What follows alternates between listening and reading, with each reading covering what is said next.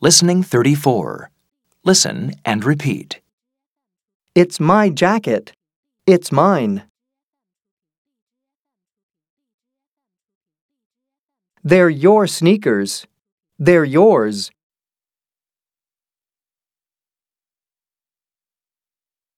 It's his ball. It's his.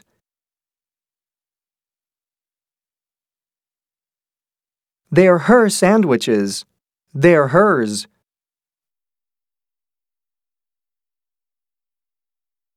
It's our trophy. It's ours.